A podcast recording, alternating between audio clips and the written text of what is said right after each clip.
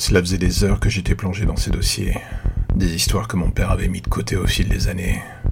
Tout ce bureau était en fait un véritable sanctuaire. Un parcours menant de la lumière vers l'ombre dans sa forme la plus crasse et la plus dégueulasse qui soit. J'avais bien vu au départ qu'une histoire l'avait marqué, lui et sa carrière, celle de Sophie Lavandier. Mon père avait été engagé par ses parents après sa disparition.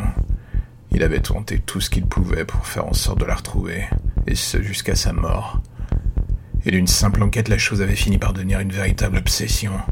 Il était certain contre toute attente et surtout contre le consensus général que cette affaire était liée au livre des âmes. Un soupçon que malheureusement il n'avait jamais réussi à prouver. Cela ne l'avait pourtant pas empêché de continuer à explorer toutes les pistes qu'il pouvait. Jusqu'à ce qu'on finisse par se demander s'il n'était pas aussi fou et dangereux que les gens après qui il courait d'ailleurs. Et c'est au milieu de ces rapports d'enquête que j'avais fini par trouver ce dossier. Un compte-rendu fictionnel ou presque. Mon père l'avait écrit comme un roman, se mettant à la place des différents protagonistes. Pourquoi? Pour essayer de mieux les comprendre, peut-être. Je l'espérais. Personne n'avait jamais vu ce dossier. Et tant mieux d'ailleurs. Il aurait fini sous les barreaux sinon.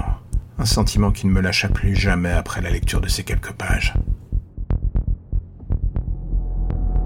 Le 1er juillet 2020, la jeune Sophie Lavandier reçut un tweet pour le moins étrange. Un compte sans photo lui indiquant qu'il était fan de son travail. Au premier abord, pas de quoi s'inquiéter pour la jeune femme. Quand on est une photographe de mode plutôt connue et que son travail est apprécié, ce genre de message est pour le moins courant. Et cela eut pour effet de ne pas provoquer de réponse chez Sophie. Le 2 juillet, un nouveau message un peu plus insistant. L'homme se montre déçu que Sophie ne prenne même pas le temps de répondre. Il lui parle de son travail, l'encourageant à montrer plus, et termine en postant une photo prise en bas de son immeuble. D'un coup, la douce ignorance dans laquelle baignait Sophie passe très vite vers un malaise beaucoup plus massif. Elle lui demande qui il est, et surtout s'il s'agit d'une blague, car si c'est le cas, elle pense que c'est très mauvais goût. Pas de réponse de la part de l'homme. Sophie prend alors la décision immédiate de le bloquer. Le 3 juillet, en pleine nuit, le téléphone se met à sonner. Un numéro masqué. Sophie ne répond pas. L'appel s'arrête et recommence quelques minutes plus tard, encore et encore et encore. Elle finit par décrocher sous le coup de la colère. Elle hurle au téléphone et soudain, à l'autre bout du fil, une voix l'interpelle, lui demandant pourquoi elle ne répond plus, pourquoi elle l'a bloqué. Sophie se précipite alors à la fenêtre avec un mauvais pressentiment. En bas de son immeuble, une silhouette est là, devant sa porte. Le visage est masqué, mais le petit geste de la main ne laisse aucun doute. L'homme de Twitter est là, il la salue. Le 4 juillet, au commissariat, Sophie porte plainte en amenant les preuves qu'elle a avec elle. La police lui indique ne rien pouvoir faire immédiatement et que l'enquête va suivre son cours pour tenter d'identifier la personne. Une réponse pour le moins classique et peinant à redonner un sentiment de sécurité à la jeune femme. Finalement, acceptant la proposition d'une amie, elle décide de partir de Paris pour quelques jours, pour aller dans les environs de Marseille. Une maison à l'abri de tout dans les calanques. La proposition semble idéale, surtout pour oublier les événements des derniers jours. Le 5 juillet fut une journée pour le moins classique, redonnant presque espoir à Sophie, comme si tout ce qui s'était passé n'était qu'un final, un mauvais rêve. Sophie et son ami profitaient de ce retour au calme pour le moins salvateur. Tout allait pour le mieux, jusqu'à ce que l'orage éclate. Lorsque l'on est à une heure de la ville et dans une zone où la réception téléphonique est pour le moins légère, ce genre de passage chaotique au niveau du climat ne donne jamais une belle vision des choses. Sophie pourtant essayait de garder son calme, tout ce bien-être qu'elle avait retrouvé commençait à s'envoler à nouveau. Quelque chose dans le fond de son esprit lui disait que cette soirée allait virer au cauchemar. Pour une fois, elle avait totalement raison. Et c'est à partir de ce moment que l'on commence à se dire que la situation va devenir un tout petit peu incontrôlable. Ou alors que le sort va s'acharner sur ces deux femmes bloquées en plein milieu d'un orage avec des moyens de communication pour le moins limités, dirons-nous. 23h10. Coupure du générateur d'électricité. Un premier signe négatif pour Sophie et son ami. Le réparer signifierait de sortir sous l'orage pour aller vers la grange, à quelques centaines de mètres de la maison. Et tout cela était hors de question pour l'instant.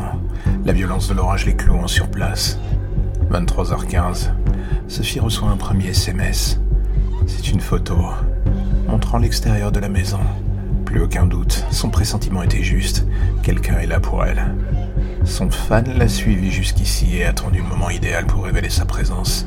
Le fait que la météo finisse par lui donner un coup de main providentiel finissait par rendre la chose encore plus tragicomique d'une certaine manière.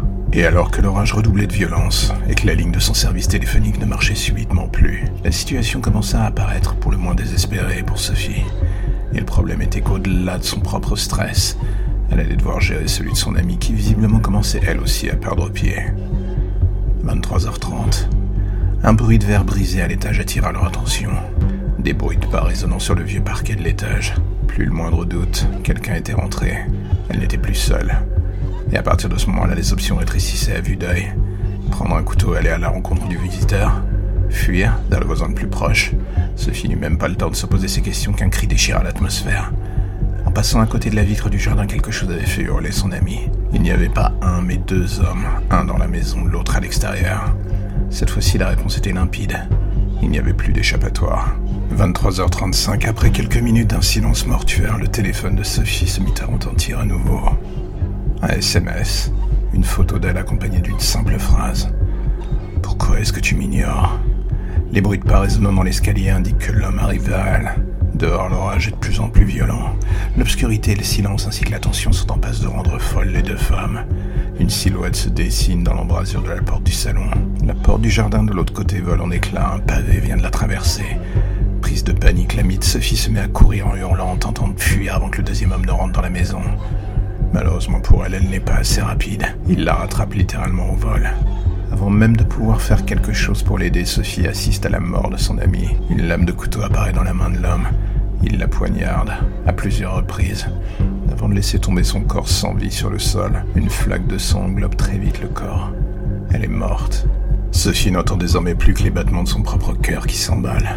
Cela masque presque les bruits de pas qui se rapprochent de plus en plus d'elle. Elle est tétanisée, incapable de faire quoi que ce soit. Les deux silhouettes s'arrêtent devant elle. Elle n'entend qu'une phrase. On aurait pu être si heureux ensemble. Suivi d'une énorme douleur à la tempe. L'un des hommes vient de la frapper, elle tombe au sol. Le choc de sa tête sur le carrelage finissant de la mettre définitivement hors jeu.